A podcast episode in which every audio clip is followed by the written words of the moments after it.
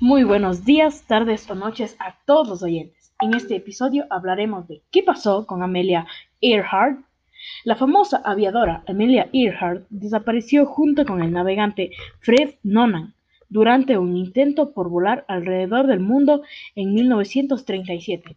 Las teorías sobre su destino incluyeron una en el que el avión de Earhart fue obligado a bajar por los japoneses alrededor de las Islas Marshall la otra es que Earhart regresó en secreto a los Estados Unidos y que el gobierno le dio una nueva identidad.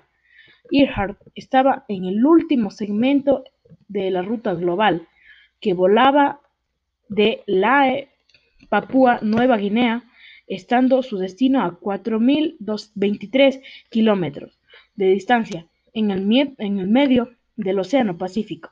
Si su avión se estrelló contra el agua, cerca del punto de reabastecimiento planeado, en la isla Howland. Los restos probablemente están descansando a 17.500 pies por debajo de la superficie del océano. Este ha sido el episodio 8 de la temporada 2. Y bueno, eh, aquí les he contado qué ha pasado con Amelia Earhart. Hay muchas teorías, algunas serán verdad, algunas serán mentira, nunca sabremos con exactitud. Y bueno, como siempre digo en todos mis capítulos, yo soy Renato Montero. Adiós.